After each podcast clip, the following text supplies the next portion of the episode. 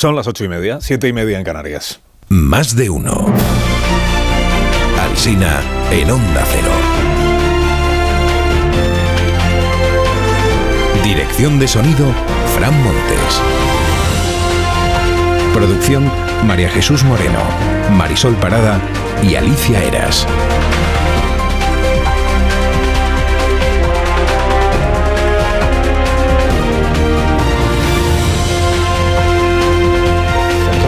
6 de la mañana, igual está usted durmiendo todavía, y vamos a terminar a las 12 y 20 minutos. Bueno, y luego seguimos en edición local hasta las 2 de la tarde. Será por horas de radio, ¿verdad? Corría el año 2013 cuando el ministro de Hacienda, señor Montoro, sin par Montoro, dijo en público comprender que hubiera tertulianos a los que no le cayera a él en gracia porque también los creadores de opinión podían tener problemas con Hacienda. Los tertulianos, los presentadores del programa. Antes había dicho Montoro, ministro de Hacienda, que actores muy famosos no pagaban sus impuestos en España. Hoy el diario ABC acusa no a los tertulianos ni a los actores, sino a Montoro. Portada del ABC. Hacienda investigó a periodistas y políticos señalados por Montoro. Menciona el caso del jefe de investigación de este periódico, sobre el que hablan en un intercambio de correos electrónicos los máximos responsables de Hacienda en aquella época, la cúpula de Hacienda. Hablan, dicen, hemos realizado un informe detallado sobre Chicote, que es este periodista. Tan detallado al parecer que incluía un gráfico con su mujer, su hija, sus padres, sus suegros y hasta su abuela. Y dice a veces que no fue el único investigado, que otros periodistas o directivos de medios de comunicación también fueron examinados fiscalmente por molestos, por molestos, por críticos. Montoro. Yolanda Díaz anunció ayer que su gobierno acabará con los vuelos cortos para que vayamos todos en tren, aunque lo expresara un poco obtusamente. Hemos acordado que han de acabarse los vuelos cortos inferiores a dos horas y media cuando no haya alternativa al tren. Cuando no hay alternativa al tren, ni, ni corto ni largo. Lo- si no hay alternativa, pues en tren, claro, vicepresidenta. Bueno, aplicándose el cuento este de elegir el tren en lugar del avión, eh, hoy Yolanda Díaz va a viajar a Bruselas, doy por hecho que va a viajar en tren. Dice, ah, no, que ese no es corto. En alza podría, madrugando mucho igual, tiene un acto a las 11 en Bruselas, la vicepresidenta. Bueno, hoy en los periódicos sobre todo enfoques distintos sobre la renovación de los votos conyugales de Pedro Sánchez y de Yolanda Díaz ayer en el Museo Reina Sofía. Enfoques. La razón, dice Sánchez, acelera el pacto con Díaz como presión a sus socios, que espabilen, que el tren ya ha salido. El confidencial en la misma línea, dice Sánchez ordenó cerrar ya el pacto con Sumar para animar al resto de los grupos a entender que ha llegado el momento. El Independiente, PSOE y Sumar confían en que su pacto precipite en cascada los acuerdos con los otros grupos. La vanguardia dice que PSOE y Sumar rubrican un pacto que aún no tiene la mayoría porque aún no está hecha la investidura. Incluso cuando esté hecha la investidura, seguirán necesitando negociar con los grupos para sacar adelante todas estas medidas que ahora anuncia.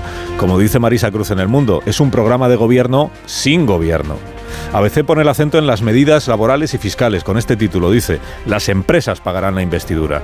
Artículo del director de Quirós. Sánchez carga el coste de su continuidad a la empresa privada. Más impuestos, empleo más caro y menos productivo. El Mundo, Sánchez y Díaz pactan disparar la presión fiscal y trabajar menos. Que titulado así parece que hayan pactado trabajar menos ellos dos. Asépticos hoy los títulos del país y del diario.es. Dicen PSOE y Sumar cierran el acuerdo para un nuevo gobierno de coalición. Podemos ha dicho que al acuerdo le falta ambición. Hoy el país se lo rebate en un editorial en el que dice que ambición hay, pero también incertidumbre, porque va a depender de la voluntad de los demás socios. Incluye el país en su editorial este pellizco de monja por la prohibición ayer a que los periodistas hicieran preguntas en la presentación del pacto en el Museo Reina Sofía. Dice que fue incomprensible. La vicepresidenta ayer glosó el nombre de la escultura de Alberto Sánchez que se expuso en la Exposición Internacional de París. Dijo la vicepresidenta que la escultura está en la plaza del Museo Reina Sofía. En realidad lo que está es una réplica que hizo Ballester hace 20 años porque la escultura fue destruida. Todo esto lo hemos aprendido, oye, gracias a la vicepresidenta. No porque ella lo dijera, sino porque hemos investigado. La escultura fue destruida cuando terminó la expo del año 37. Lo que hay es una réplica. El título sí es este. Se titula El pueblo español tiene un camino que conduce a una estrella. Eso es. Que no es lo mismo conducirse hacia una estrella que, que conducir hasta estrellarse. La escultura es del año 37, digo, cuando España estaba en guerra civil. España en guerra civil. Noticias de Puigdemont. La votación de su asociación Consejo de la República, los davidianos los llama Rafa La Torre, da pie a interpretaciones opuestas. En los el Confidencial dice que la baja participación, que no llegó al 5%, deja tocada de muerte a esta criatura, a esta asociación, y que da manos libres a Puigdemont para hacer lo que le dé la gana, da igual cuando leas esto. En el español, sin embargo, la interpretación es la contraria. Dice que la desmovilización del Consejo de la República debilita a Puigdemont y le deja a los pies de Pedro Sánchez. Queda en evidencia, dice este periódico, que Puigdemont hoy no representa a nadie y que su pugna es solo por obtener un beneficio personal. Sobre esa pugna va la apertura del diario El Mundo. Puigdemont exige la nación catalana en un acuerdo paralelo a la amnistía. La cosa es que aparte de la amnistía exige otro texto en el que se atribuya a Cataluña la condición de nación. El preámbulo del estatut que está en vigor, no le vale. Dice la información que Turull y Gonzalo Boye, el abogado, están negociando cara a cara con los socialistas. Es verdad que a día de hoy, que a mí me conste al menos, el PSOE no ha desmentido que Gonzalo Boye esté negociando los, los términos de la ley de amnistía. Hay una encuesta en el Heraldo que dice que el 61% de los españoles opina que Sánchez no habría planteado una amnistía de no necesitar los votos de Junts per Cataluña. Igual la noticia es que haya un 23% que no opine esto. 23% que creen que la habría ofrecido, incluso sí. Pascual Sala, que fue presidente del Tribunal Constitucional justo después de la sentencia del Estatut, Pascual Sala, que fue uno de los magistrados progresistas o de izquierdas que votó que el estatuto era parcialmente inconstitucional, ayer sostuvo que la amnistía, a ver, encaja o no encaja en la Constitución según cómo se motive. Si fuera el motivo de la amnistía, fuera el, naturalmente el tener los votos necesarios para poder ser investido presidente del gobierno, eso sería arbitrario y sería inconstitucional. Pero si es facilitar la convivencia ciudadana, porque tenemos el problema catalán, naturalmente puede hacerlo las Cortes Generales, una ley de amnistía y podría hacerse. Bueno, que como escenario hipotético está muy bien para un debate jurídico, pero vamos, que hay poco misterio en lo del motivo, don Pascual. Si solo hay que atar cabos. Si es por facilitar la convivencia, el gobierno habría promovido la amnistía la legislatura pasada. Si no se ha planteado hacerlo hasta ver el resultado de las elecciones eh, del mes de julio, pues pues blanco y con asas, que diría Echenique. Blanco y con asas. Eso es el orinal, Pablo. El orinal. Ahora hay otro debate posible ahora, que es, ¿es constitucional una ley en cuya exposición de motivos se miente para camuflar el motivo real? Que el motivo real es sacar adelante la investidura y se pone en la exposición de motivos que por la convivencia. ¿Eso es un fraude? Hay una tribuna sobre la amnistía en el diario El País del exministro socialista Jordi Sevilla, que tiene claro que la amnistía hace falta para conseguir la investidura, no para devolver el conflicto catalán al ámbito de la política, porque dice que eso ya está conseguido. Es decir, da la razón al gobierno cuando el gobierno dice que sus decisiones de la legislatura anterior han normalizado Cataluña y por eso le quita la razón al gobierno cuando ahora alega que hace falta una amnistía para normalizar Cataluña. Añade el exministro que el riesgo es malograr la legislatura entrante con el monotema de la amnistía. Es el momento de reflexionar, concluye, si en estas condiciones un gobierno progresista bien vale una amnistía. Él parece que no lo ve así, claro. Salvo, dice, salvo que se pregunte a los ciudadanos en un referéndum. Hay una tribuna en el mundo que firman Félix Ovejero y otras nueve personas que se significan de izquierdas, en la que reclaman en esa tribuna una nueva izquierda que se oponga a los privilegios, como la amnistía, que defienda lo común frente a lo particular y la igualdad frente a la exaltación identitaria. Y noticias de Leonor, estamos a seis días de que sea mayor de edad, la princesa. Hoy recogen los diarios la imagen del hemiciclo con los operarios instalando el estrado encima de la presidencia. Por unos días, fíjate, tiene excusa Francina Armengol para no convocar plenos. Es que ella misma no tendría dónde sentarse, porque están poniendo ahí una tarima, una tarima alfombrada a los pies de Isabel y de Fernando. Y cuenta la razón que el protocolo será exactamente el mismo que el de la jura de la Constitución del padre de, del padre de Leonor, que es don Felipe, hace ahora 37 años. ¿Y cuál es el protocolo? Pues que el presidente del gobierno recibe a la familia real en la carrera de San Jerónimo, se rinden los honores militares y se van todos para adentro por la puerta de los leones. Y luego ya en el hemiciclo habla la presidenta del Congreso, jura o promete la princesa y en el Salón de los Pasos Perdidos lo celebran con los invitados. Dice la razón que además la heredera va a inaugurar la segunda edición del libro de honor del Congreso. Vaya pensando Leonor que quiere que quede allí escrito para siempre. Por cierto, ha encontrado Televisión Española en su archivo las tomas falsas del jovenzuelo Felipe de Borbón cuando grabó su mensaje de mayoría de edad a los españoles. Voy a prestar juramento ante las Cortes. No, es que he dicho juramento y no mi juramento. Mi abrazo, No, es que ha cambiado la luz y me he despistado. Quiero enviar un saludo cordial. Un saludo. De hecho, cuando sale una ya no saben más. Voy a perder. Chaval simpático, ¿eh? Chaval simpático. En aquel tiempo aún parecía el príncipe más joven de lo que era. Tenía 18, parecía que tuviera 14 o 15. En aquel tiempo, ¿eh? Ahora ya no, majestad. Ahora ya no, lo siento.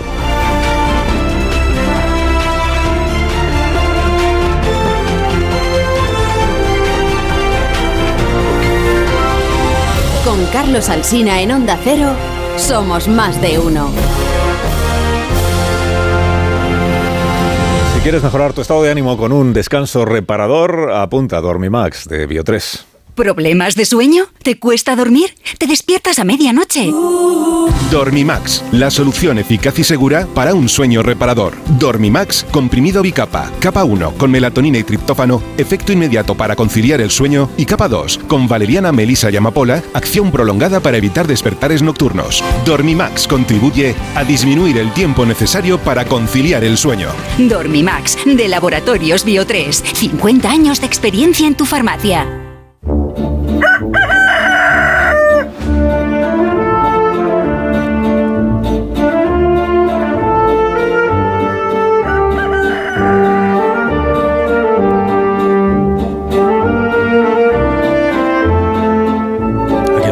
Torre, como cada mañana a esta hora. Buenos días, Rafa. Eh, buenos días, Carlos Alsina. Eh, de verdad que España es un laboratorio político fascinante. Negociando la investidura con un prófugo de la justicia y con su abogado que tiene peor historial delictivo que él. Un puñado de davidianos de la República Catalana votando en asamblea para promover el bloqueo. Y mientras los dos socios de coalición presentando un programa puramente intervencionista para una legislatura de mayoría conservadora en el Congreso. Si esto sale bien, toda mi admiración. De estas horas eh, recientes, lo que es glorioso es lo del Consell de la República, ¿eh? que es una asamblea de majaras que montó en su día el propio Carlos Puigdemont y que de su delirio informa la preposición. Es que al principio era Consell per la República y fue tras la declaración unilateral de independencia cuando pasó a llamarse Consell de la República. O sea, que es gente que se ha quedado atrapada en los siete segundos en los que Cataluña fue independiente y en consecuencia ya no se dedica a, perseguir la República, sino a preservarla. Esto es importante ¿eh? porque esto les emparenta con el japonés Hiro Onoda, que estuvo combatiendo a los americanos escondido en la isla de Lubang hasta 30 años después de terminada la Segunda Guerra Mundial. Así están ahí las cabezas. ¿eh? Ayer se conocieron los resultados de su reciente consulta. El Consell de la República ha apostado por promover el bloqueo de la investidura de Pedro Sánchez y lo ha hecho por una amplísima mayoría, el 75% ¿eh? de los votantes en la consulta. Claro que el problema es que es una mayoría muy minoritaria porque solo votaron el 4% del censo, 4.021 inscritos. Concluye la torre, concluye.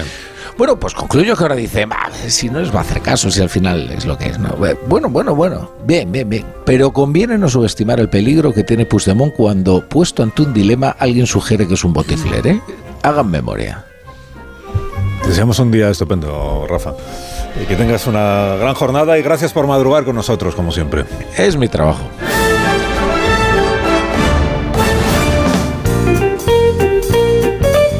Buenos días, Marisol Parada, ¿cómo estás? Buenos días, Carlos Alsina. Bienvenida al programa. Igualmente. Muy bien, unos Callahan para estas personas a las que ahora presentaré. Para que descubran la nueva colección otoño-invierno de Callahan que ya pueden ver en callahan.es. Tengas el estilo que tengas, Callahan dispone del modelo perfecto para ti que se adapta a tus pies y a tus necesidades. Los Callahan están fabricados con su exclusiva tecnología Adaptation que se adapta al pie combinando las mejores pieles naturales, forros transpirables antimicrobianos y plantillas extraíbles. Son los únicos zapatos que se adaptan a tu pie y a tu forma de caminar. A la venta en las mejores zapaterías y en callahan.es. Tecnología, diseño y confort a buen precio. En tertulia esta mañana aquí en la radio de Más de Uno, en el, en el programa de la mañana, que ya he explicado a los oyentes que no influye, la verdad, en nada en absoluto. Buenos días, Antonio Casado, y bienvenido. ¿Qué hay? Buenos días, muchas gracias, bien hallado. No es por quitar los méritos a vosotros. Eh, buenos días, José Antonio Vera, ¿cómo estás? buenos días. Buenos días. Buenos días, David Jiménez Torres. ¿Qué tal? Buenos días. Bienvenido también. Eh, Marta García Ayer, buenos días. Buenos días. ¿Qué tal por Málaga? Muy bien. Muy bien, muy soleado, estupendo. Me puse hasta un poco morena. el, pronóstico, el pronóstico significa que se dice lo que va a pasar durante el día, no lo que pasó ayer. O sea, si ayer no pudiste dar el pronóstico del tiempo para Málaga, pues no, me lo des hoy. No, tiene ningún sentido. Es mejor hablar de los hechos, no de los futuribles. Sí, buenos días, Amón, ¿cómo estás? ¿Qué tal, Carlos? No, que digo lo de la influencia porque les explica a los oyentes a las 8 de la mañana que yo en el sermón de las 8 de ayer dije, hombre, pues si está el museo, el acto del Museo Reina Sofía, pues ahí es donde el presidente tiene la ocasión perfecta para responder a las preguntas que aún no ha respondido sobre la amnistía, sobre Gonzalo Boye, sobre si interlocutores Puigdemont o no lo es, en fin. Y nada más decirlo, eh, dijo el PSOE que no va a haber ni preguntas ni, ni posibilidad de, que el presidente responda a nada en ese acto. ¿eh? O sea, la prensa está convocada solo para oír, solo para oír y para tomar nota, pero preguntas ninguna. ¿Y alguien pensaba que iba a suceder otra cosa? Pues yo, yo pensaba que sí. Digo, pues, si le damos una idea, pues la, asumirá y la llevará a la práctica. Pero no solo eso. No hubo preguntas en el Museo del, en el Museo Reina Sofía, en el acto este de partido. No hubo preguntas, pero es que en la rueda de prensa del Consejo de Ministros, ayer pasaron dos cosas. Una que se adelantó la rueda de prensa del Consejo de Ministros, porque como luego tenían lo del partido, pues había que acortarlo todo. Entonces, un Consejo de Ministros más breve, una rueda de prensa más temprano y más corta, para que pudieran llegar todos los ministros al, acto de partido. Y en esa sala de prensa del Palacio de la Moncloa, eh, los periodistas, en fin, les dijeron, ministra portavoz, con todo el cariño que todos le tenemos, que, cada vez podemos hacer menos preguntas. Lo dijeron dos periodistas de los que creo que cuatro tomaron la palabra. Dos de ellos incidieron en este asunto, que fueron Carlos Cue del País y Fernando Garea del Español. Bueno, es verdad que hoy es un día especial, pero cada vez son menos las preguntas. Yo creo que deberíamos revisarlo esto. Habríamos eh, terminado. Les veo con mucho interés. No sé si voy a poder aclarar alguna cuestión más. Eh, señor Garea. Eh, me sumo primero a lo del compañero sobre la reducción progresiva de preguntas de esta rueda de prensa. Muchas gracias. Buenas tardes. Bueno, la, la ministra portavoz dijo que respecto de lo que ella llamó las demandas laborales, las demandas laborales en esta sala de prensa, dijo que estaría encantada de poderlas compartir después de la rueda de prensa. Demandas laborales, bueno, yo por demanda laboral entiendo otra cosa. Lo que se estaba diciendo es... demandas corporativas, ¿qué decir corporativas? Sí, sí. Profesionales, en todo caso. Ah, pero tampoco son corporativas. Bueno, esto ya es un debate que si quieres... Periodístico. que no es una cuestión corporativa, es una cuestión de si hay una rueda de prensa cada semana para preguntarle al gobierno por las cuestiones del gobierno pues eso de que cada semana haya menos posibilidad de hacer preguntas, cada vez, cada vez menos, cada vez menos, más corto. Y no es un problema de los periodistas, es, un problema del derecho a la información de los ciudadanos, que se está pues privando al no explicar las cosas que se dejan de explicar por no responder esas preguntas. Bueno, pero ayer, por ejemplo, la Federación de Asociaciones de la Prensa hizo, una nota y decía una cosa que me parece fundamental, que no vamos a hacer, ¿eh? que no vamos a hacer, que es que allí donde no haya posibilidad de hacer preguntas no se asiste. Hombre, salvo excepciones, lógicamente. Imagínate, no sé, hay un gran acontecimiento y hay una declaración del presidente del gobierno, vale, pero eso es a veces, ¿no? Mm. Eso no tiene que ser permanentemente. Y referido no solo al presidente del gobierno, a los ministros, sino, por supuesto, a los partidos de la oposición y a cualquier partido. Oiga, ¿qué es esto? De que usted va, dice lo que quiere y no Esto ya se, le planteó a Rajoy, con si preguntas no hay cobertura, fue un ah, hashtag pues muy celebrado. Y se le hizo un plante en el Congreso de los Diputados, creo recordar, a Rajoy. periodistas con las cámaras ahí en el suelo, yo recuerdo esa imagen, las cámaras en el suelo. Si no hay preguntas, no hay. Porque si no hay preguntas, no hay actividad periodística. pero, pero bueno, no sé, de, no sé de qué os asustáis o de qué os sorprendéis porque hagan esto con, lo, con Ah, con los periodistas cuando en realidad está paralizado también otra cosa que es eh, más importante a mi juicio, ¿no? desde el punto de vista institucional, que es el control al gobierno. Es que el Congreso de los Diputados no está controlando desde hace tres meses o cuatro, desde el 23 de julio, al Congreso de los Diputados y ha habido eh, eh, sucesos tan importantes pues como bueno, la continuidad de la guerra de, Ucrania, ah, pues la, avalancha de los migrantes, eh, el ataque de Hamas a la población de, Israel, etcétera. Y todo esto pues lo ha despachado el otro día, me parece que casi, casi en, secreto el ministro de, de, interior. Es decir, si está ocurriendo esto con la obligación que tiene el, Congreso, el Parlamento, de controlar al Ejecutivo, imagínate lo que será con los periodistas. Y, el problema es que este silencio decretado desde, desde, Moncloa afecta hasta las capas más inferiores. Es increíble. El otro día le, pidieron una entrevista al eurodiputado Fernández Aguilar, este, Juan Fernández Aguilar, ¿no? Fernando, Fernando López Aguilar. Fernando, López Aguilar. cambiando todos los nombres. El eurodiputado, ¿cuál, ¿cuál otro había cambiado? Juan Fernando López Aguilar. Juan Fernando López Aguilar. Bueno, y, puso como condición que no hubiera ninguna pregunta sobre la amnistía. Mm. Esto es una cosa increíble. yo entiendo que... Es un digital, no sé si el español, el español me parece, pero el redactor lo contaba. Dice, la primera condición que me puso es que no me preguntara sobre, sobre la amnistía, perdona. Yo entiendo que hay una cuestión mayor, ¿no? Como comentaba Marta, esto del derecho de los ciudadanos a la, a la información. Es decir, que entiendo que no es una preocupación corporativa de los periodistas. También me sorprende que, sobre todo en la prensa gubernamental, parece que haya más pellizcos de monjas, de monja a la falta de preguntas que a la negociación de una investidura con un prófugo.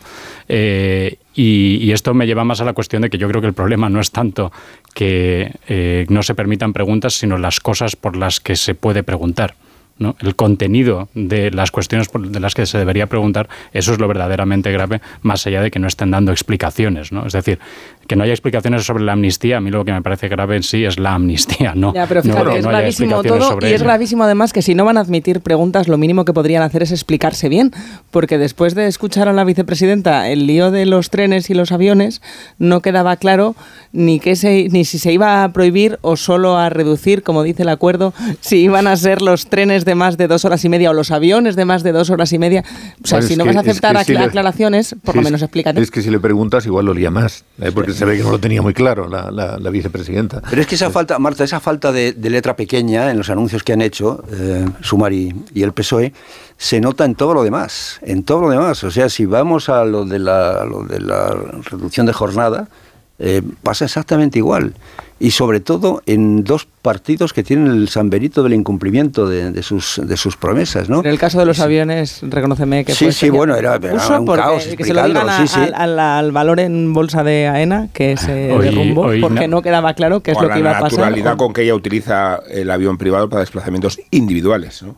Que no viene a ser la forma más... En ocasiones... Yo no te hablo de la coherencia, te hablo de, la propia yo puesta te hablo de la coherencia, tú no, pero yo sí, por eso he hecho este apunte, porque hablo de la coherencia. Hoy, hoy, Ignacio Varela ha contado 185 eh, gerundios en el, en el texto en el texto que han divulgado y dice que hay, una, hay una correlación directa entre la inconcreción de las medidas que se proponen y el número de gerundios que se utilizan, ¿no? Con lo cual, si hay 185, yo creo que ya nos da una medida de... Los gerundios vienen de los atestados de la Guardia Civil. Yo lo entendí perfectamente, Marta. El, el, documento dice, eh, tal como han hecho otros países, impulsaremos la reducción, reducción de los vuelos domésticos en aquellas rutas en las que exista una alternativa ferroviaria que dure menos de dos horas y media. Eso es lo que dice el documento. Y lo que dijo la vicepresidenta fue lo, contrario. Lo contrario, efectivamente. Pero yo lo he entendido. La vicepresidenta dijo que prohibir, ¿cómo es? Eh, acabaremos, con los vuelos cuando no haya alternativa al tren. Que dure menos de dos horas y media. Claro, es que cuando no hay alternativa al tren, es que ya no hace falta eliminar el vuelo porque ya no hay. Si no hay alternativa al tren, ¿en qué vas a ir? Pues en tren.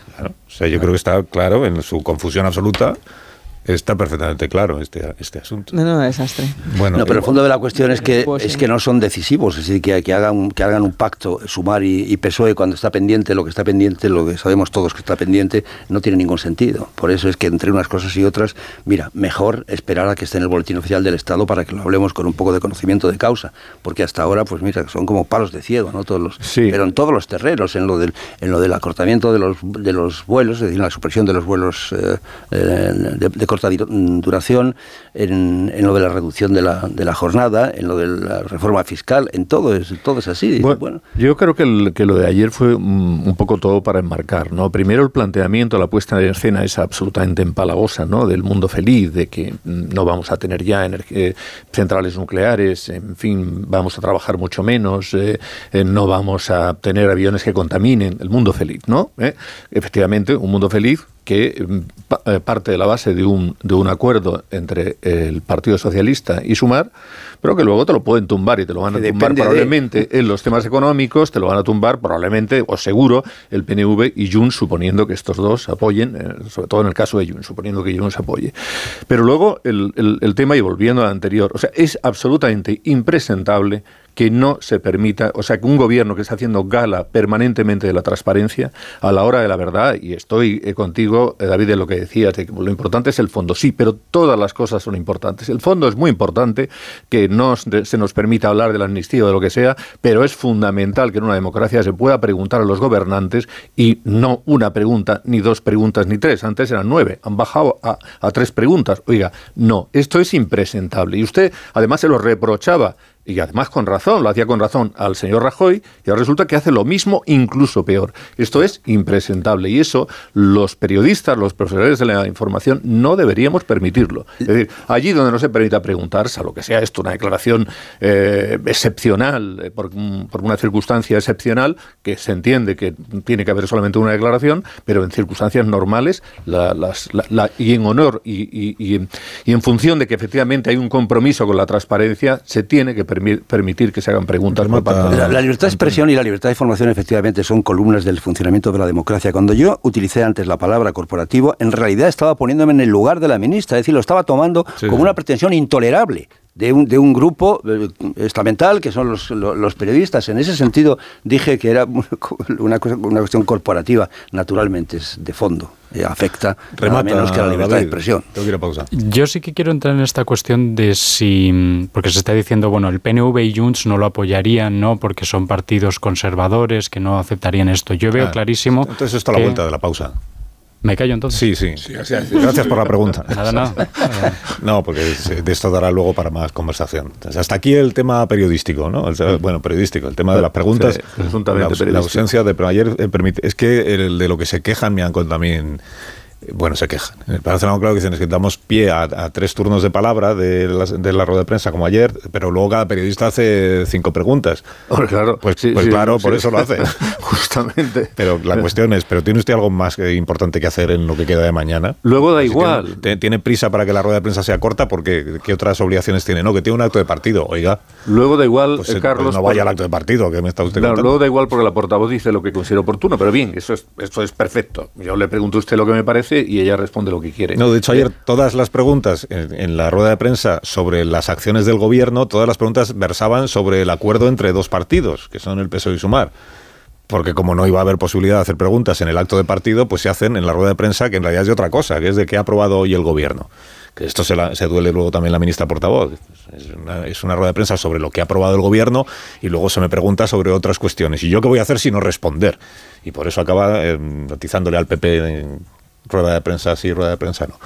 Bueno, digo, hasta aquí las cuestiones, como has dicho, corporativas. No, como lo, laborales, laborales. Como creo que lo estaba viendo él ya cuando respondió a eso. Corporativas. Ah, eh, ahora hacemos la pausa y a la vuelta David Jiménez Torres eh, hará su exposición eh, sobre... 20-25 minutos. Sobre PNV Junts para Cataluña, 20-25 segundos y luego abriremos un debate. Ahora seguimos. Más de uno en Onda Cero. Carlos Alsina. Más de uno en Onda Cero.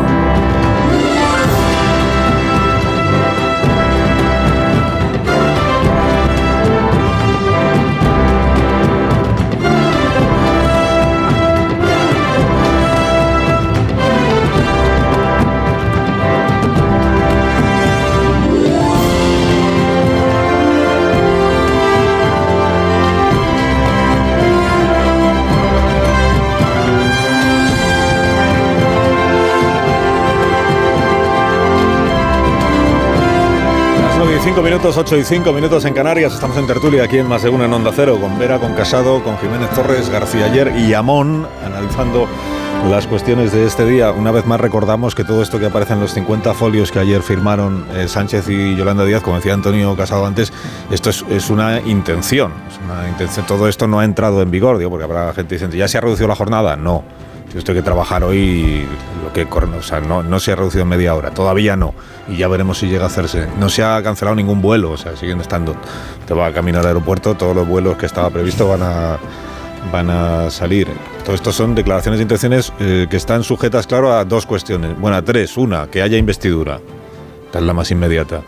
Eh, dos, que Sánchez y Yolanda Díaz no cambien de opinión en cualquiera de estos compromisos, porque si cambian de opinión, pues se acabó el compromiso. Ya sabemos que esto es así, lo hemos aprendido en la última campaña electoral. Y tres, que cada una de estas medidas, el día que se quieran convertir en una norma o en una ley o lo que sea, tengan el apoyo de quienes van a facilitar la investidura a Sánchez. O sea, de todos los que ya se, apoyaban la mayoría de las medidas del gobierno en la legislatura anterior, más Junts per Cataluña, que es el nuevo, el nuevo invitado a la mayoría progresista. Y por eso antes eh, creo que era Vera que decía, bueno, también habrá que ver si Junts per Cataluña y el PNV, que digamos que no son eh, tradicionalmente izquierdistas, eh, pues van a apoyar todo esto que aparece en el programa de gobierno. Y ahí es donde David Jiménez Torres pedía un turno de palabra breve. Bien, bueno. El PNV y Junts decimos que son partidos de derechas, yo creo que hay que aclarar, son partidos fundamentalmente nacionalistas. Es decir, el Partido Nacionalista Vasco es un partido nacionalista vasco. Esa es su matriz ideológica. Eh, ejemplo quizás paradigmático. El PNV apoyó la moción de censura contra Rajoy. ¿Vale? ¿Era porque no había afinidad ideológica en términos programáticos con, eh, con el Partido Popular o que había más afinidad con, eh, con Sánchez? No, sencillamente que sabían que con Sánchez presidente podían conseguir más concesiones dentro de su agenda nacionalista y que eso era lo que les importaba mucho más que si el IRPF está un punto por encima y un punto por debajo. Entonces, a la pregunta de si Junts y el PNV aprobarán este tipo de medidas, que por otra parte la reducción de la jornada laboral yo tampoco sé si lo etiquetaría como medida de izquierdas o de derechas. Yo creo que hay razones muy muy pragmáticas que pueden aconsejarlo y que van más allá de yo que sé la tradición intelectual de Rousseau o de o de Demest no eh, pero yo creo que la cuestión es claro que lo, lo, apoyarán a cambio de cesiones dentro de su agenda nacionalista. Si a Puigdemont le dan la amnistía claro que te apoya eh, la reducción de la semana eh, laboral y todo lo que quieras, y una subida de impuestos, todo lo que quieras. Y el PNV, si consigue más transferencias, por supuesto que apoyará este tipo de medidas. Y de nuevo, lo sabemos porque llevamos cinco años de esto. Sabemos que esta es la dinámica en la que están los partidos nacionalistas. Entonces, cuando se hace el cálculo de cuál es la naturaleza ideológica de este Parlamento, yo creo que tenemos que decir, tenemos una serie de diputados de izquierdas, una serie de diputados de derechas y una serie de diputados estrictamente nacionalistas.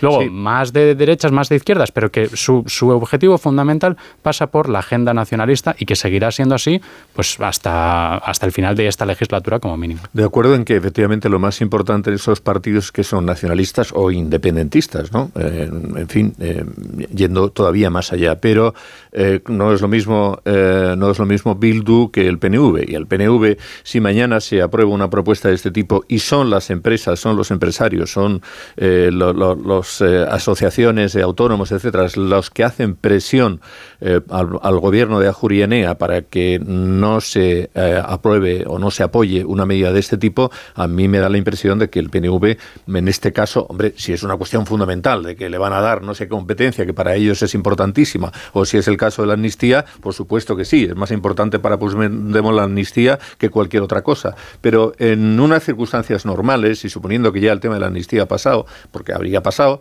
eh, yo creo que sí son partidos que se deben a un tipo de electorado que es un electorado fundamentalmente de centro-derecha. No digo de ultraderecha. Algunos dicen, por cierto, que los, eh, los eh, son supremacistas y van más allá todavía de la derecha, ¿no?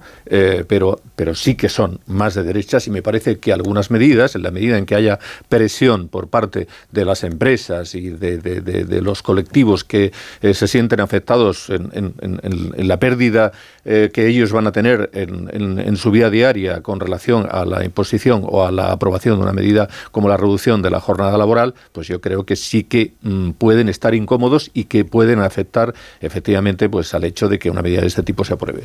yo, solo, para, añadir una cosa, es que una cosa es ser de derechas y otra actuar de conseguidor del empresariado de una región concreta. ¿eh? O sea, lo que comentas de la presión que se puede hacer, eh, que puede hacer el empresariado vasco sobre el PNV, eso se puede compensar de otra manera. O sea, no, no, estamos hablando ahí de una cuestión ideológica. Hablamos de qué puedes conseguir a cambio, porque también las cesiones, las concesiones que puede hacer el gobierno central también puede ser la contrapartida que se ofrezca también a ese, a ese empresariado, no solo al propio gobierno autonómico. en, el, fondo yo creo que estamos eh, todos de acuerdo. Eh, hay en esta ecuación de poder que está formando, que ya formó en la pasada legislatura, el señor Sánchez, dos componentes clarísimos. clarísimos. Uno es social, por llamarlo así, ¿no? La, izquierda, lo que eso que suena tan bien que han hecho hoy, ayer, eh, Yolanda Díaz y, Sánchez. Y hay otra que es identitaria, efectivamente, David. Es que eh, lo que pasa es que esta, esta, esta facción, este componente identitario de la ecuación de poder, lo que representan los nacionalistas o los independentistas, es decisivo en el funcionamiento de esa ecuación de poder. Si esto no funciona, no hay ecuación de poder. Si, si, eh, si el señor Puigdemont y, y Puigdemont en este caso, yo creo también podría haber otras variables favorables al PNV para impedirlo. Si no funciona, no funciona el, gobierno. En ese sentido yo creo que estamos todos de acuerdo, que se está haciendo, que, estamos eh, eh, contemplando un, panorama, hoy comentando lo, eh, el acuerdo al que han llegado em, Sumar y el PSOE, cuando en realidad todo depende de una cuestión identitaria, de una cuestión decisiva ¿Qué va a pasar? Pues no lo sé, pero yo sí creo, como, como dice Vega, que, hay un, es verificable las conexiones empresariales que hay eh, y, eh, en el País Vasco eh, con, el, con el PNV son ciertas, son verificables, son constatables y en, el, y en Cataluña también, con, con, con Junts. seguro que piensan en lo de si va a, perder productividad o no el, sistema productivo si, si, se, si se rebaja la, jornada laboral, ¿no? seguro, con toda seguridad. Pero, no es decisivo. esas conexiones, perdón, ya, ya existían en 2017, ¿no? O sea, ya se sabía que la agenda de Puigdemont iba a ser muy destructiva para la economía catalana y aún así Puigdemont siguió adelante con la DUI, con todo lo que Sí, pero no, había no el sistema la, cuestión de, la ecuación de poder a la que me estoy refiriendo no se planteaba en el 17, se, está planteando ahora. Unos pormenores que forman parte de la ficción, ¿no? Me refiero que ayer impresionaba mucho el ejercicio de elipsis no es solo por la vaguedad de los acuerdos que no tienen ninguna importancia hasta que no se concreten en el espacio legislativo con el consenso de los actores sociales, ¿no? No solo ya los empresarios que vienen demonizados como tales, sino los sindicatos que han sido eh, por completo discriminados de los acuerdos, sino cómo se puede eh, aludir al porvenir de una legislatura sin mencionar la llave que, de la que depende todo, ¿no? Eh, cómo se puede no mencionar nunca la amnistía y la visita que hizo la propia Yolanda Díaz a Bruselas para encontrarse con Puigdemont.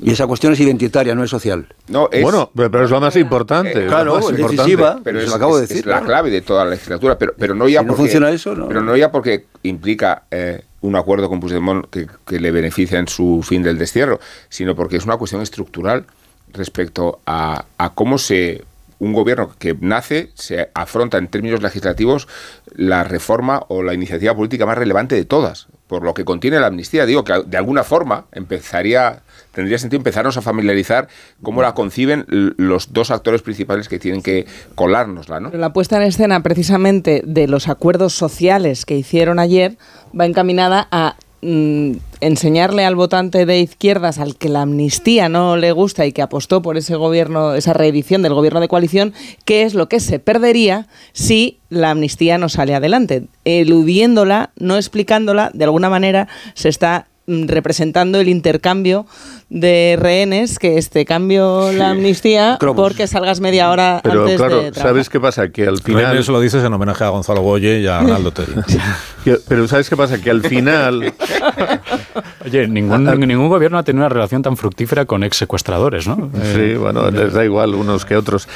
¿Con, qué propiedad habla de los rehenes Arnaldo Tegui? Al, final lo que ocurre es que lo de ayer es en realidad una tomadura de pelo. no pronunció una sola vez la palabra rehén cuando era ETA la que secuestraba. Entonces no eran rehenes, eran, ¿cómo eran? Eh, perdona, No, no, no, no, no, no. no. Eh, Enemigos del pueblo. Completamente de acuerdo en eso, pero digo que al final lo de ayer es una tomadura de pelo, porque usted no, dentro de las 250 medidas, no hace ni siquiera una mínima alusión a lo que es fundamental y a aquello de lo que depende absolutamente todo.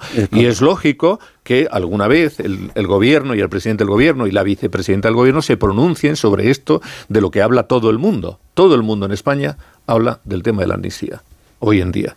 Y entonces ellos llegan a un acuerdo y el asunto de la amnistía no está en ninguna pero, parte. pero no solo eso, no, no, es que no esté la amnistía, que puedes entender que como no quieren comprometerse todavía con, con que vaya a haber una amnistía, no lo quieran poner en un documento es que no se habla de Cataluña en el documento. No, además, cuando el propio gobierno nos viene explicando que todo el debate que está abierto se debe a que tenemos un problema histórico sin resolver en España y que hay que resolverlo de una vez, hay que dejar atrás las heridas, hay que apostar. Los, los catalanes se tienen que reencontrar porque al parecer todavía no se han reencontrado y no, y no conviven y entonces hay que facilitar el Todo eso es como un objetivo de país, eh, uno de los principales objetivos que tiene este gobierno no aparece mencionado nada de todo eso en el, el programa vuelo, de gobierno. El vuelo Barcelona-Menorca no te parece que sea bastante mencionado. Tienen que reencontrarse los de Barcelona Claro, con los con de los de Menorca. Menorca. Es que espera, que es que esto lo hemos comentado fuera de micrófono, entonces los oyentes ahora dicen esto del vuelo me lo perdí. Seguro que se han leído el acuerdo de. Sí, vamos, no te quepa ninguna duda. En el documento en cuestión, cuando antes estamos hablando de los vuelos, de reducir los vuelos cortos, porque contaminan muchísimo los aviones, es verdad, pero luego a la vez está esta otra medida que prometen que dice eh, implantaremos una experiencia piloto,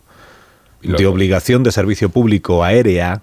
Experiencia piloto en este caso es muy bueno. Experiencia ¿eh? piloto aérea de obligación de servicio público entre Menorca y Barcelona. Madre Eso Dios. entiendo yo que sería un vuelo, ¿no? Pero está en el aire. todo. Entre Menorca y Barcelona. no es fácil ir en tren, ¿eh? De Menorca a Barcelona, también lo digo, ¿eh? Si lo resu- claro, esto es cuando, cuando el tren no es alternativa, este es el avión. Si los resultados Sí. son exitosos, ampliaríamos la iniciativa a las conexiones de Ibiza y Menorca con Madrid, Barcelona y Valencia. Ahí ya me salen seis. sea, más vuelos, más vuelos, Y sí. luego para volver otros seis. Es el cuento de la lechera. O sea que no, esto es lo que decía Marta de Menorca, ¿no? Pero Pero, entonces- pero digo, el programa de gobierno de coalición no tiene nada, eh, ninguna medida relativa a la pacificación de No, Cataluña, al es- reencuentro, a la convivencia. Es, es sorprendente. Claro, es sorprendente además. Contradictorio con el propio discurso Eh, del gobierno. Yo creo que es un ejercicio de superstición y de magia, pensando en que la urgencia con que establecen el comienzo de una nueva legislatura pretende alentar o ur- a urgir ¿no? a los socios soberanistas a que se den cuenta de que tienen que subirse al avión porque si no, por la metáfora, Por- porque si no, eh, no despegan, ¿no? Eh, y ya Se lo dejo, aquí, lo dejo aquí porque es lamentable mi argumento. Pero, pero, pero es, co- es como una llamada de atención, que nosotros ya estamos, ¿no? Pero si ustedes ya estaban, ¿no? Que, que- por eso digo que, que dar noticia, carácter de noticia, a lo que no es una noticia, porque dábamos por hecho que solo faltaba que nos entendieran eh, Sumar y, y Pedro Sánchez, solo faltaba. Eh, en realidad es una forma de urgir. Nosotros ya estamos, señores, suban, que esto, esto vuela, ¿eh? Pero es el progreso, el, el tren del progreso, ahora... Es mejor una el- experiencia piloto el tren del progreso que vuela. El tren del progreso va, va a salir de la estación, ¿no? Pero es interesante también lo que, Tranquilo, lo- perdón, eh. también lo que señalaba Marta, ¿no? La idea. Yo, yo sostengo que nadie es capaz de recordar una sola medida o propuesta que hiciera el PSOE eh, en la última campaña electoral, ¿no? Que toda la campaña electoral fue puramente destructiva de votennos a nosotros porque los otros son, son muy malos, ¿no? Y el acto de ayer, como que de alguna manera, incluso se puede ver como la presentación de un posible programa de cara a una repetición electoral. Que yo ya sabéis que estoy en el 96,4 de, de probabilidades de investidura versus repetición electoral, pero incluso da, no es solo la idea de recordar al, votante al que no le guste la amnistía, eh, que bueno, que a cambio este gobierno haría todas estas cosas sociales y tal, también de crear una especie de escaparate de, oye, si vamos a repetición electoral, ahora que sepáis que sí llevamos estas medidas en, en nuestro programa, porque si yo no me equivoco, lo de la reducción de jornada, el PSOE no lo llevaba en el programa en las últimas elecciones tampoco, ¿no? Yo, yo creo que la mayor parte de las iniciativas eh, se ha adherido el PSOE, ¿no? Son más bien provienen de Sumar, como por ejemplo el tema de los Sí, vuelos. de ¿no? Izquierda Unida. Eh, de, de Izquierda Unida. Yo, por ejemplo, en- entrando en cuestiones puntuales, el asunto de los vuelos, oiga, vamos a ver, el tema de los vuelos es una iniciativa que parece que la plantea Europa y que la traslada a todos los escenarios.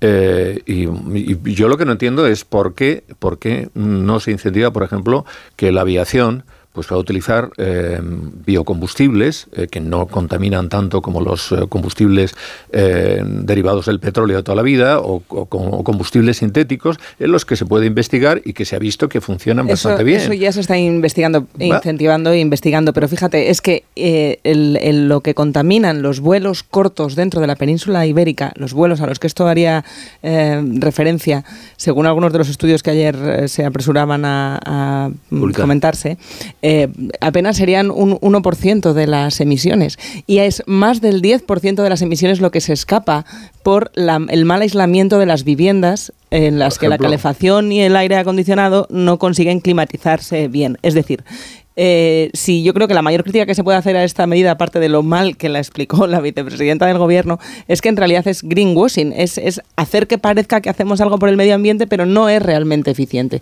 No se está, se podía apostar también por la mejora de la red ferroviaria, que cada vez tiene más incidencias desde que hay más compañías operando. Y no se puede plantear que la gente vaya más en tren si el tren cada vez se estropea más. O se podían plantear medidas realmente que ayudaran al ahorro energético y también al ahorro de las familias, como esta del aislamiento de las viviendas, pero son mucho más complicadas de llevar a cabo y mucho menos efectistas. A lo mejor no caben en un y se podía apostar también por dar ejemplo, que tampoco viene mal de vez en cuando, ¿no? Es decir, eh, nosotros eh, planteamos esta cuestión de suprimir los vuelos, eh, en fin, cortos, pero resulta que utilizamos para desplazarnos a cualquier sitio, incluso aquí al lado, eh, el, Falcon, pero no solamente en el caso del presidente del Gobierno de España, sino todos los dirigentes de la Unión Europea y, por supuesto, las grandes fortunas mundiales que cuando van a la COP 23, 24, 25, 26 van todos en su avión privado. y estos contaminan sin parar. ¿Qué ha pasado? Eh, nada. Ah, bueno, ¿Qué va a pasar? ha aterrizado un ángel. Estaba yo pensando que yo doy por hecho Creo que, ya la metáfora está agotada. Pero desde el principio. Que doy por hecho que Yolanda Díaz cuando viaja a su tierra, a Galicia, va en tren, vamos. Sí. ¿No? No. No. ¿Ah, no? No. Yo pensaba que sí. Pues no. Si se tarda más, pues se tarda más, pero claro, algún sacrificio hay que hacer, si no. Claro, es una llamada a Margarita Robles diciendo necesito el Falcon y se lo tiene preparado. No es un viaje de menos de dos horas y media, el de Galicia. y el de Extremadura ni te cuento. de las dos horas y media, ¿eh? esta es otra de las cuestiones. Lo de las dos, ¿Cómo se llega a dos horas y media como, como la duración adecuada para que haya alternativa o no haya alternativa? Podrían ser dos horas, ¿Por qué, ¿no? dos horas cuarenta y cinco y no dos horas y cuarto y no dos horas y diez minutos? Esto Mira, si hubieran aceptado preguntas en la comparecencia, sí, yo habría preguntado esto, claro. Incluido habría preguntado. Yo creo que es para que Puigdemont venga en coche, como se fue, y no pueda venir en avión, ¿no? Dos horas y media, cálculo cómo se ha hecho. Bueno, hay un artículo esta mañana en una tribuna en el diario El País, lo he contado antes, y ahora voy a, leeros algún párrafo de Jordi Sevilla, eh, que fue ministro de Administraciones Públicas, sí, ¿no? De Administraciones Públicas con Rodríguez Zapatero. Bueno, y le daba clases el tutor económico de Rodríguez Zapatero. Jordi Sevilla es socialista, no ha dejado de ser socialista, ha votado al Partido Socialista, desea que haya un gobierno de coalición um, progresista, o sea que todo eso está... ¿Cuál es el argumento de Jordi Sevilla? Bueno, él empieza su tribuna eh, dando por hecho que la amnistía se hace para, para lo que se hace, o sea que es necesaria por, por, la situación aritmética que decimos aquí del, del, Congreso. Dice la amnistía no es necesaria para devolver el conflicto con los independentistas catalanes al ámbito de la política, lo creía, dice, antes del 23J y lo sigo creyendo porque ese conflicto ya había entrado en la vía de la normalización como consecuencia de muchos factores. Entre esos factores, él menciona y, y, le reconoce ese mérito al gobierno las medidas tomadas la legislatura anterior. Habla de los indultos, habla de las modificaciones legales, dice él, se refiere a la derogación de la sedición y al abaratamiento de la corrupción. Dice todo eso, mm, eh, entiendo yo, Sevilla, que efectivamente ha contribuido a la normalización de la situación política, al desinflamiento, por decirlo así, o deshinchamiento de, de las opciones independentistas y al hecho de que el PSC haya ganado las últimas eh, elecciones generales y se perfile como ganador autonómicas y generales y se perfila incluso Salvadorilla como posible futuro presidente de la Unidad. Todo eso lo reconoce Jordi Sevilla, pero insiste, aquí de lo que estamos hablando, dice, no es del conflicto catalán, estamos hablando de si contamos con votos necesarios o no para sacar adelante la investidura y para que haya un gobierno de progreso como el que él desea y no un gobierno de la derecha. Bueno, a partir de ahí, lo que dice Jordi Sevilla, su tesis, si yo lo entiendo bien, es que tal como está planteado ahora mismo el debate y tal como está planteado el asunto de la amnistía, a lo que contribuiría es a generar más polarización aún en la sociedad. Dice, por un lado, dice, no hay que perder de vista que ya ha tenido algunos efectos que no van precisamente en la línea que se busca. Uno de ellos es devolver el conflicto catalán a donde estaba antes de que el independentismo se resquebrajara, porque ahora parece que vuelven a estar unidos en algunos de sus objetivos. En segundo lugar, la polarización mm, creciente que la amnistía ha provocado y que anticipa que tendríamos una legislatura, dice él, en el que el monotema sería la amnistía y sus consecuencias, y en el que el Partido Popular, dice él, recurriría a todos los instrumentos posibles, incluida la utilización del Senado, para eh, generar pues un debate todavía más, más vehemente o más intenso. Bueno, la conclusión a la que llega Jordi Sevilla dice, eh, igual nos tenemos que plantear, visto así, que sería una legislatura perdida, porque no se hablaría de ningún otro asunto, porque sería imposible llegar a grandes acuerdos entre los dos partidos principales en materia territorial, en materia de financiación, en tantas otras materias, sería una legislatura perdida precisamente por la amnistía y por eso termina eh, con la frase de París bien vale una misa, dice es el momento de reflexionar sobre si en estas condiciones un gobierno progresista bien vale una amnistía,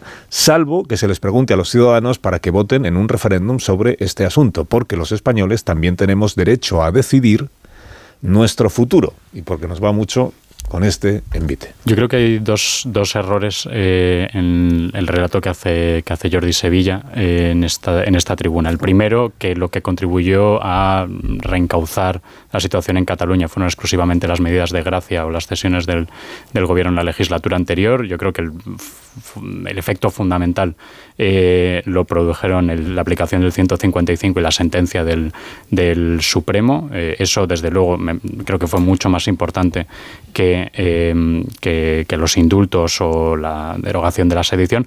Y luego también, segundo error, es decir que en la legislatura anterior estas medidas no se plantearon como resultado de una necesidad aritmética de votos en el Congreso.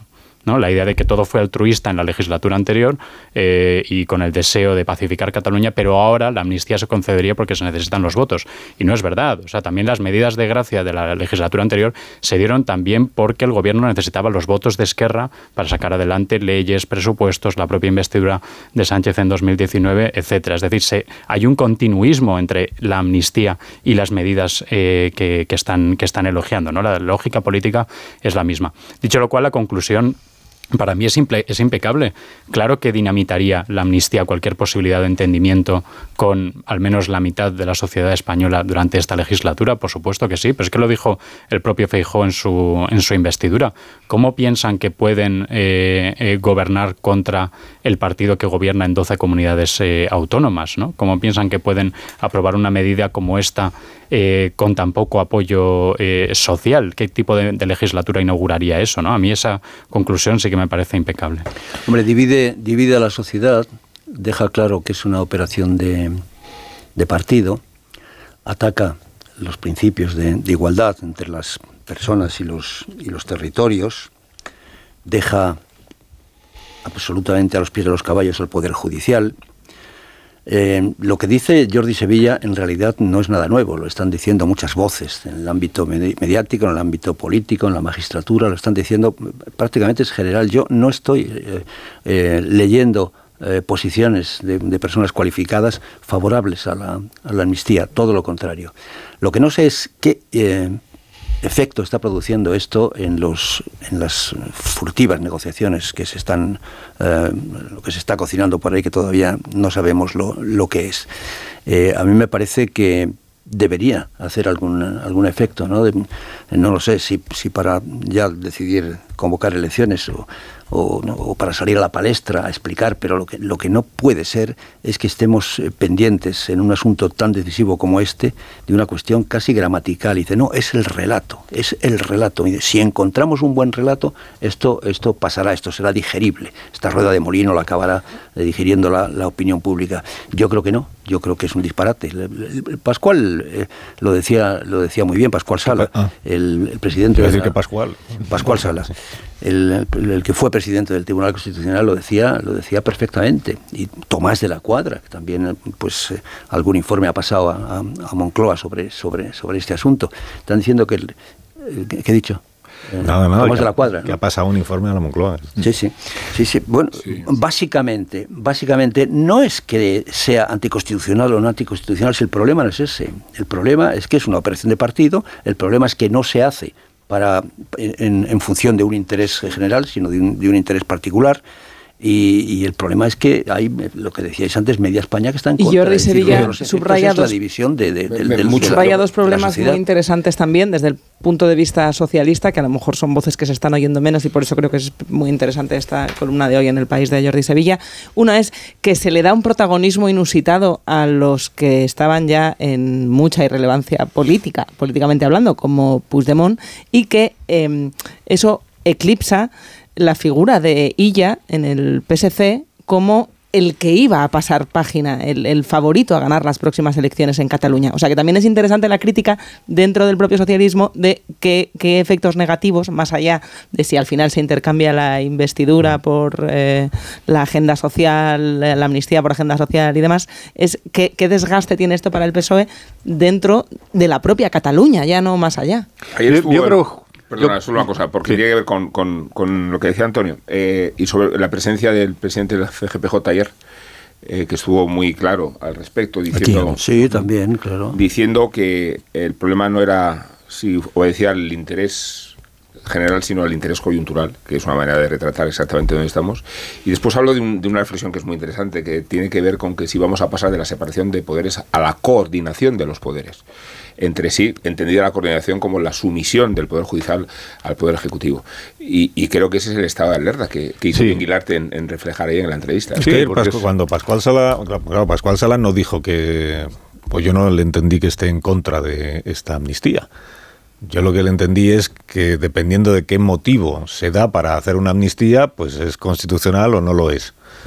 Que no sea un motivo falaz, que no sea un motivo inventado. Claro, es, que es muy fácil poner en un papel que es de interés general, eso es muy fácil. Pero está diciendo entonces Pascual Sala que cuando en el, porque todos sabemos que en la exposición de motivos de la amnistía no se va a decir que es para conseguir una investidura. se va a decir por la convivencia y la conciliación. Se va a decir justo lo que Pascual Sala ayer mencionaba como argumento aceptable para una amnistía, que es la convivencia y el avance de los españoles. Claro. Entonces, cuando en la exposición de motivos se ponga eso, que es lo que se va a poner, entonces Pascual Sala que dirá que es constitucional. Bueno, pero no, dirá que no, responde a la realidad. O que es un fraude, o que es un fraude de ley porque se ha engañado en la exposición de motivos, claro. igual no dice que es un fraude de ley porque es fin es utilizar una expresión que probablemente no la diga, pero eh, yo creo que le hemos entendido todo. yo no. Yo sí, yo, yo sí lo he entendido. Es decir, yo no, evidentemente, he entendido muy bien. Y, y, además entroncando con lo que dice Jordi Sevilla, que es que es muy relevante. Es decir, si efectivamente se trata de una acción política encaminada a, mejorar la convivencia, pues no sé, en Cataluña o en cualquier sitio, en España en general, eh, podría ser, podría ser eh, admisible. Pero para eso, para eso, y entroncando con lo que dice yo de Sevilla, es importante y es fundamental, o bien que lo consultes a los ciudadanos y si no lo consultas a los ciudadanos, por lo menos ten un acuerdo que implique a, no sé, la inmensa mayoría del arco parlamentario. Porque en ese caso sí que tienes una representación muy grande y en ese sentido, evidentemente, tú tendrías que llegar a un acuerdo con el principal partido de la oposición, al menos con el principal partido de la oposición, para poder sacar eso adelante. Si no lo haces, claro. no sé, la O si quieres acreditar de verdad que estás convencido y que es un bien para, para el país, tienes que explicar lo voy a hacer de todas las maneras. Me dé los votos o no me dé los votos el señor, el señor Puigdemont. ¿Tienes que decirlo así? Bueno, ayer, porque si no, por ejemplo, no responde a la realidad. Es una... por, qué no lo dijo ayer? ¿Por qué no lo dijo ayer? No, porque él está pensando en otra cosa. Él está pensando en que mm, si me sale me interesa y si no me sale, pues voy a elecciones y en elecciones digo es que estos es que me han apretado tanto que yo no podía ceder tanto, ¿no? Digo que ni aparece en el programa electoral ni aparece en el programa de gobierno que anuncia ayer. Pero, nada, hombre, por una parte, claro. También la pregunta de la filantropía está inspirado en el apremio, en la urgencia política. La, pregunta de, la pregunta de por qué ahora a la amnistía, si realmente es necesaria la amnistía para facilitar el reencuentro entre los españoles, ¿no habría tenido más sentido aprobarla en 2020, por ejemplo? ¿Cuándo se, ¿cuándo se condena a Junqueras?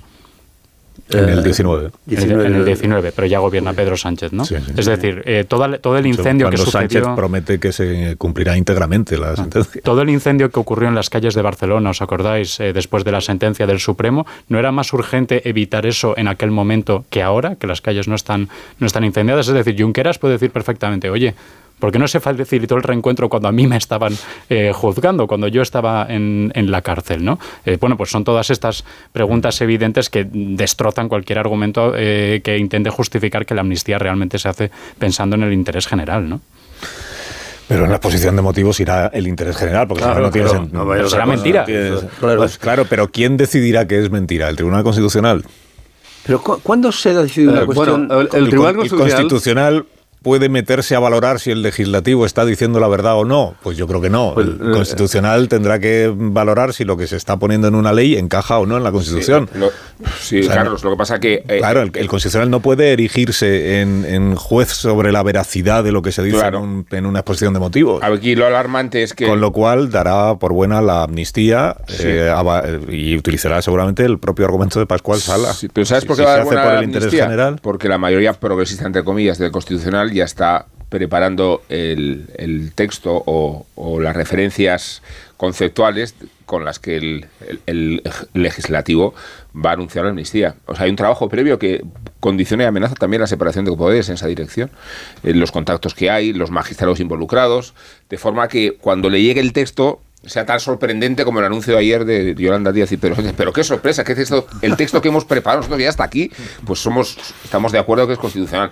A, mí ese juego en las dos direcciones que amenaza la separación de poderes me parece muy inquietante. Bueno, claro, y por eso ahora algunos están diciendo cuidado porque aquí podemos llegar a una situación eh, que denominan de, de mutación constitucional en el sentido de que, caramba, podemos tener eh, circunstancias en, las que la Constitución está diciendo claramente algunas cosas y luego resulta que llega el Tribunal Constitucional y dice no, bueno, lo interpretamos en un sentido, eh, en un sentido interpretativo que va más allá y por tanto no es exactamente eso que dice la letra de la Constitución.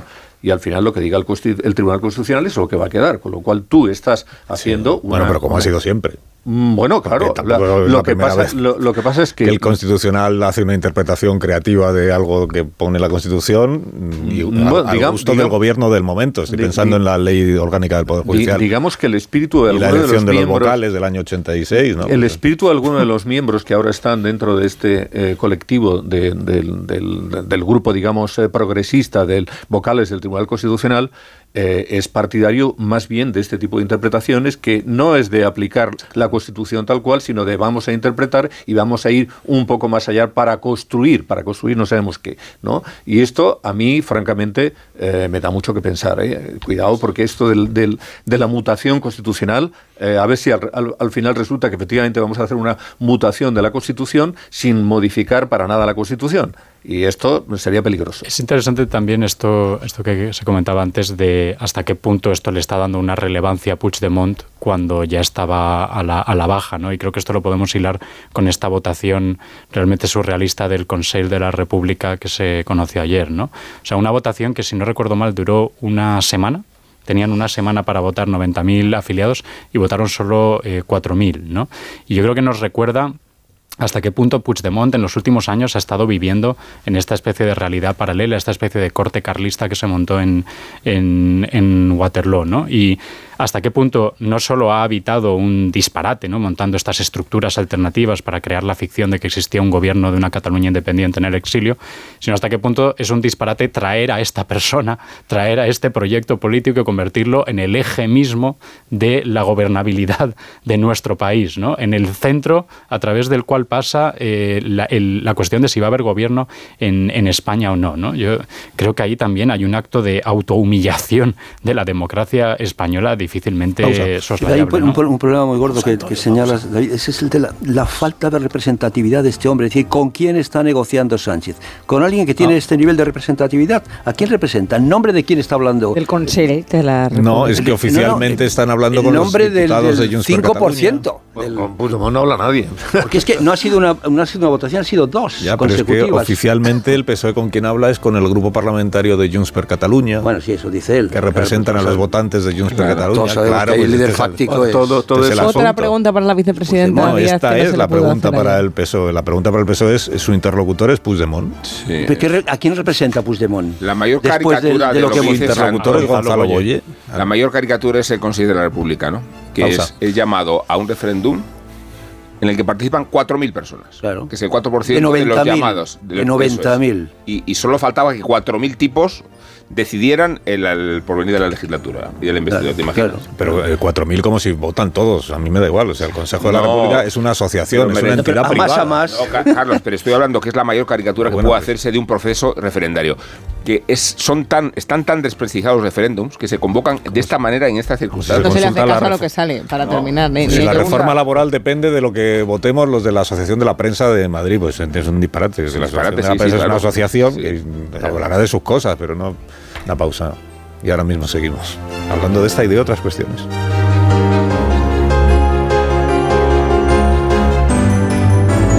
Más de uno. Onda Cero. Carlos Altuno. En Onda Cero.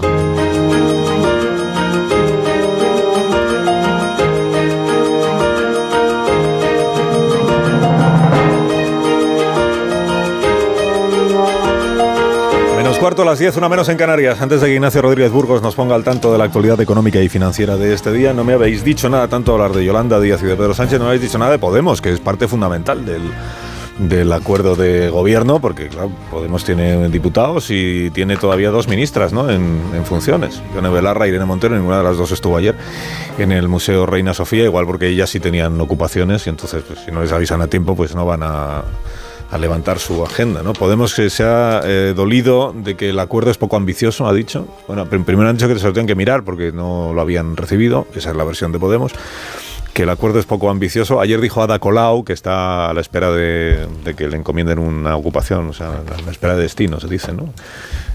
Porque se, Colau, Colau Ada Colau fue alcaldesa de Barcelona, perdió la alcaldía. Es candidata a ministra de Vivienda. Es candidata a ministra de Vivienda o de lo que sea. Entonces ayer dijo Ada Colau que ya con todo el cariño que le tiene a las ministras de Podemos, que ya saben que se lo tiene, a Yone Belarra y a Irene Montero, que a ver si Podemos mm, quiere romper el acuerdo que firmó con los demás partidos de, Sumar, pues, pues puede hacerlo, pero que una de las consecuencias sería que no tendría dinero. O sea, que el reparto este de las subvenciones y de las asignaciones del grupo parlamentario, pues eso también se rompería. frustración, frustración autoritaria, lo llamó Pablo Iglesias. En, Le ha pegado un sartenazo de los ha metido a Colau, Colau, bueno, no sé, es el tuitero en funciones, eh, ha metido a Colau en el saco de la izquierda traidora en la que ya no sé si cabe la pobre Ada Colau. Sí, hombre, esto nos recuerda que después del acuerdo de ayer de Sumar y del PSOE, el PSOE tendría que empezar a hacer acuerdos también con eh, pues con todos los componentes balcánicos de, eso que llamamos sumar, ¿no? Tiene que entenderse con Podemos para empezar, ¿no? Que quiere volar solo, que quiere su, su, agenda propia, con Compromís, con Izquierda Unida, con los, otros comunes, con, más... Eh, Compromís, Izquierda Unida, todos estos sí que están en el paquete. Aquí las apuestas en este momento están en saber eh, hasta dónde es capaz de llegar Podemos. Si Podemos quiere tirar del tensar tanto la cuerda como para... Como quiera enredar, enredará. Sí, claro, y siempre quiere enredar, porque, en fin... ¿Qué va a hacer? Eh, o sea, si a Sumar no le pues conviene una repetición electoral, ¿le va a convencer a Podemos? Pues por eso te digo. Yo creo que la pregunta es más bien qué puede, qué puede hacer Podemos después de una investidura, ¿no? O sea, yo creo que evidentemente si se sumaron al carro de sumar es porque entendían que eh, no podían quedar como los que impidieron que la izquierda pudiera repetir en el gobierno, pero y lo mismo, la misma lógica se aplicará a la investidura. Yo creo que la cuestión es qué ocurre después, qué ocurre cuando hay una ley que aprobar, unos presupuestos, es decir, ahí es donde... Hay antes eso, es con los ministros. es, con los ministros donde se está mostrando más preocupación y me acuerdo de esa frase de Ramón Espinar también exdiputado de Podemos, que lo resumió también, que Podemos, en vez de estar gestionando el Podemos post-Iglesias, estaba gestionando el Iglesias post-Podemos. realmente parece que hay más preocupación en, en, los sillones que tanto criticaron, en si les queda alguno, que en las políticas que... Y cuidado que el tema que pones sobre la mesa, Ada Colau, eh, es importante, ¿eh? porque Podemos no está justamente en una situación en la que le sobre el presupuesto. Entonces, también es es muy posible que eso influya y que una vez que tengan amarrado el tema presupuestario, entonces sí que empiecen a hacer la política de gestos eh, que ellos consideren más oportuno, que será una política de gesto de hostilidad, desde luego, eh, si no tienen ningún ministro, que es muy posible que no tengan ningún ministro o ministra.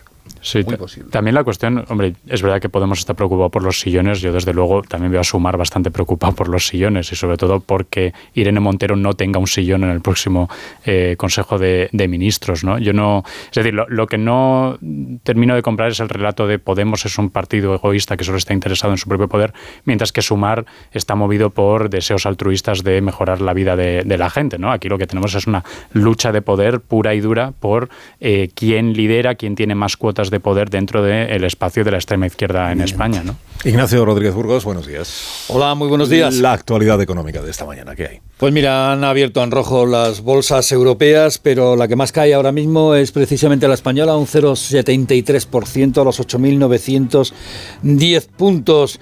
Eh, las siderúrgicas son los valores que más avanzan, junto con AENA, el regulador de aeropuertos, que recupera una mínima parte, apenas sube tres décimas y ayer llegó a perder eh, un 2,5% de valor tras la propuesta del PSOE de Sumar de limitar los vuelos de corto recorrido en nuestro país. Hoy, por lo pronto, la aerolínea IAG, la matriz de Iberia y de Vueling, es uno de los valores que más retrocede, eh, junto con farmacéuticas como Grifols y Celnes, con el Santander como protagonista, después de presentar 8.140 millones de euros de beneficios en los nueve primeros meses del año, un 11% más. Los números rojos del mercado se extienden también por bancos y energéticas ante el aumento tributario a estas empresas y el aumento de impuestos de sociedades a todas. Por cierto, el Gobierno se plantea también ahora volver a fragmentar la Comisión de Mercados y de la Competencia y recuperar el organismo de la Comisión Nacional de la Energía y a la, vez establecer límites a los megaproyectos de energías renovables, es decir, eólicas y fotovoltaicas. Entre medias, China lanza un nuevo programa de estímulo económico para acelerar el despertar de su economía con 140.000 millones de euros de deuda complementaria cuando estamos en vísperas del Banco Central Europeo, con un endurecimiento evidente del crédito, donde se ve claramente los préstamos, por ejemplo, para comprar vivienda, como suben los tipos de interés. Que tengas un día espléndido. Muchas gracias. muchas gracias, como siempre, por tu información. ¿Quieres indultar a alguien? Perdón, ¿quieres amnistiar, a alguien? Este bueno, a los detractores de Daniel Barenboim, judío de Buenos Aires y amnistiado del día, les gusta decir que es el mejor pianista palestino de la historia. Naturalmente, para caricaturizar a la ciudadanía de honor que le otorgaron en Ramallah hace 15 años. Por eso, los ultraortodoxos lo consideran un traidor y por idénticos motivos los terroristas de Hamas sostienen que es un impostor que merece pagar con la vida su pecado de sangre. Es la paradoja del delirio medio oriental cuyo crescendo recuerda metafóricamente el aumento en decibelios del bolero de Ravel. El motivo musical y la arquitectura rítmica son idénticos, como ocurre en la extrapolación política de Oriente Medio, pero el volumen orquestal va progresando hasta el estallido. Barenboim es un músico superdotado y un tipo comprometido. Arrimó el hombro cuanto pudo para agrietar el muro de Berlín, consiguió que la música de Wagner pudiera escucharse en Israel y concibió una orquesta israelo-palestina, la West Divan, que aspiraba a neutralizar el crescendo del bolero. Ya puestos, Barenboim es también el mejor pianista español de la historia. Moratinos le dio el pasaporte como símbolo de tantas mediaciones y de tantos conciertos oficiados en España. Tiene una casa del maestro en la costa Marbellí que frecuenta cuando puede en busca del silencio y hasta del anonimato. Bien lo sabe la mujer del afinador de pianos que un día recibió la llamada cordial del maestro. Mire, soy Daniel Barenboim y necesitaba que vinieran para afinarme el piano. ¿De qué bar dice que llama? Pues ahora unos Callahan para estas personas que tienen que abandonar ya las instalaciones, Marisol. Que descubran la nueva colección otoño-invierno de Callahan que ya tienen en callahan.es. Tengas el estilo que tengas Callahan dispone siempre del modelo perfecto para ti que se adapta a tus pies y a tus necesidades. Son los únicos zapatos que se adaptan a tus pies y a tu forma de caminar. A la venta las mejores zapaterías y en callahan.es. Tecnología, diseño y confort a buen precio. Que tengáis un gran día. Adiós Vera. Adiós Jiménez Torres. Adiós. Casado. Hasta luego. Adiós García Adiós, adiós. Adiós Amón. adiós Alcina.